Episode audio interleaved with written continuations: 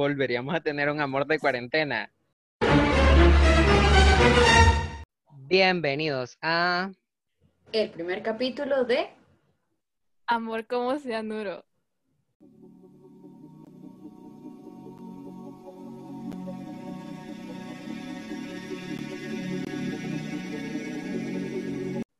Porque recuerda, el amor puede ser tan tóxico como el cianuro. Yo soy Mariel Hernández, el rey del show en Twitter. Literal, ¿verdad? Yo soy Alison Mancilla y soy la madre del olvido. Yo soy Astrid Melara y me aprovecho de mis pecas y me pongo freckles en todo lo que pueda.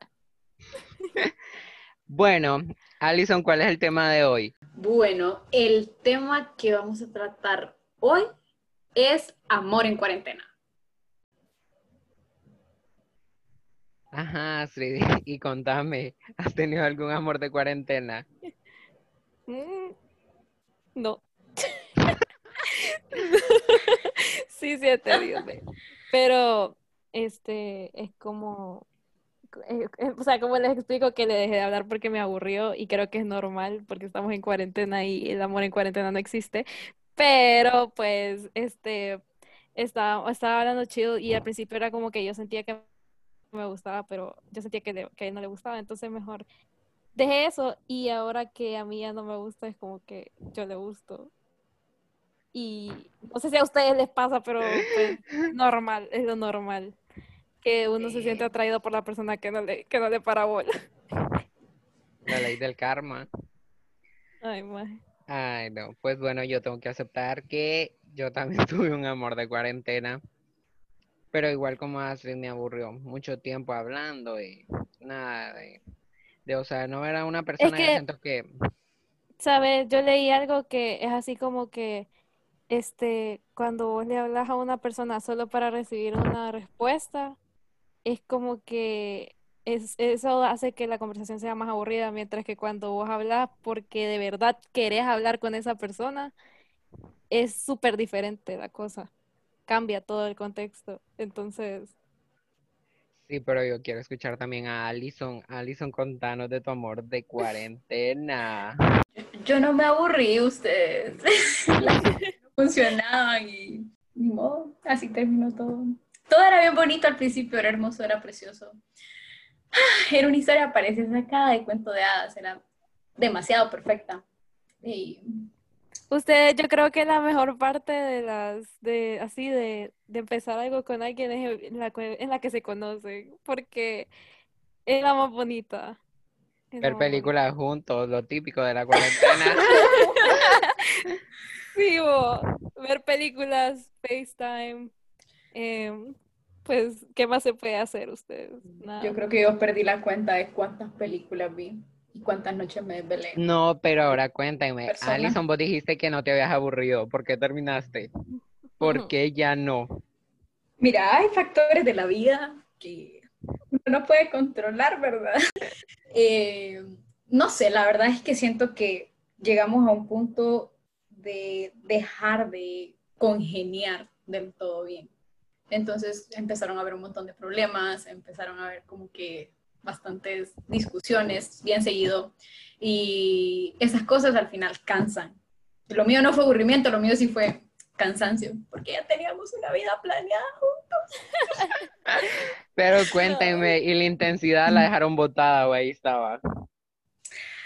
Bueno, es otro factor, ¿verdad? Y ustedes y los, y los y los intensos de la cuarentena no les han llegado.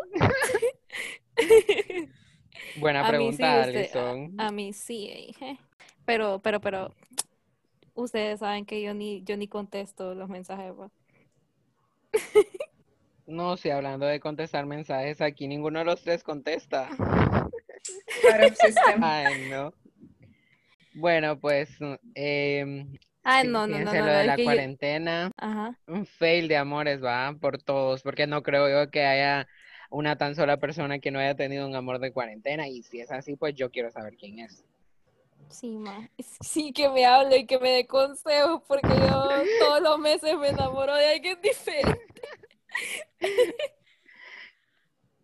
Yo definitivamente de esto aprendí que enamorarse en cuarentena es un gran rollo ustedes. Es un error, es una trampa. Ey, pero y, y- y es cierto el refrán que dice amor de lejos es amor de pendejos. Es que no sé, nunca lo he probado. Bueno, pero y si no se miraban ni nada, entonces es como una relación de lejos o no. Díganme ustedes, o sea, los amores de cuarentena han sido como amor de lejos porque no hay ni un Sí, solo pero- amor que... Sí, pero no es que estás en otro continente, más, o sea, estás a, a kilómetros de la persona y así esa persona se quiere mover por vos.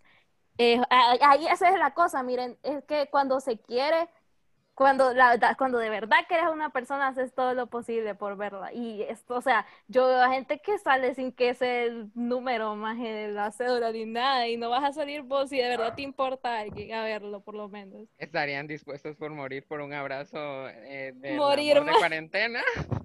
Qué pie show, morir, no, Yo pero- paso, yo me quiero meter en mi burbujita de hámster, yo no veo a nadie, no abrazo a nadie, bye, ¿verdad? Sí, o sea, ¿me entienden? Es como, o sea, no es como que amor de lejos el de cuarentena, pero sí es que no, no lo miras ni nada, pero tampoco es que es imposible, ¿me entienden? En mi caso, sí, mira, yo, yo estaba aquí y X persona estaba allá a 156 kilómetros de mí, entonces, Hijo. ¿qué te puedo decir? Es- pero ustedes creen que, que podría funcionar algo así, o sea, algo hacia distancia. Es que Fíjate yo que- pienso que no, sí. fíjate. Tenemos reacciones encontradas, pero yo siento que no. Las personas, mira, si ya se va con una relación, la persona puede conocer a alguien más en donde va a vivir. Y, y yo siento que vos también ya sintiéndote sola, porque no es lo mismo estar con la persona presencialmente que solo estar chateando y una llamada en Zoom. Entonces vos vas a sentir que necesitas cariño y va a haber alguien, porque siempre hay alguien, y no me van a decir Siempre que no, que te va a querer dar cariño, o sea, y entonces vos vas a aceptar, entonces ya es como que ahí es donde entran los cachos y es lo feo. Entonces yo siento que por eso no funcionaría, pero decinos, Alison, y vos por qué pensás que sí. Mira, es que yo pienso que todo depende mucho de la madurez que tengan ambas personas Exacto. y tan en serio se estén tomando la relación. Tal vez estoy un poquito en contra de empezar una relación sin conocer o sin ver en persona, a la, con valga la redundancia, a la otra persona, ¿no? Porque pues es algo para mí bastante vital saber cómo se comporta la otra persona, así, físicamente. Sí, es que miren, ustedes... relación es posible. Es como, sí, o sea, yo estaría de acuerdo en que un- dos personas tengan una relación a distancia si ya como que ya se han conocido y saben cómo es la otra persona, ¿me entienden? O Porque sea, si todos, ustedes, todos estamos en desacuerdo de no andar con una persona que no conocemos, pero todos metimos las patas. o sea, sí, por, porque estamos en cuarentena y quién, quién no se va a ver, o sea, me, do- vos decime, decime, mira, ve, ahorita todos los, todos tenemos falta de atención, nadie nos quiere parar bola porque todo el mundo está en su rollo. Y este, que venga una persona y te demuestre interés, eso a vos como que te atrae, ¿me entienden? Un ya comiste, un ¿cómo estás? O, ¿me entienden? Algo, cosas así sencillas y como dice Alison, que, que ven películas todos los días, se hablan por FaceTime todos los días.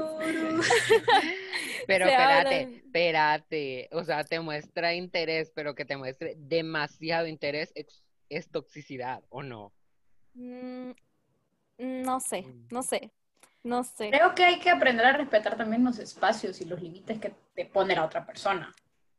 Porque si, hubo- si una persona te dice tipo, no, mira, ahorita no puedo hablar y vos estás, llame, llame, llame, llame, Insistiendo, llame, llame", ajá, es como eso que- tampoco. Pero es que ¿saben qué pasa? ¿Saben qué pasa? Que Sí, ustedes aceptan la intensidad de la persona que ustedes quieren.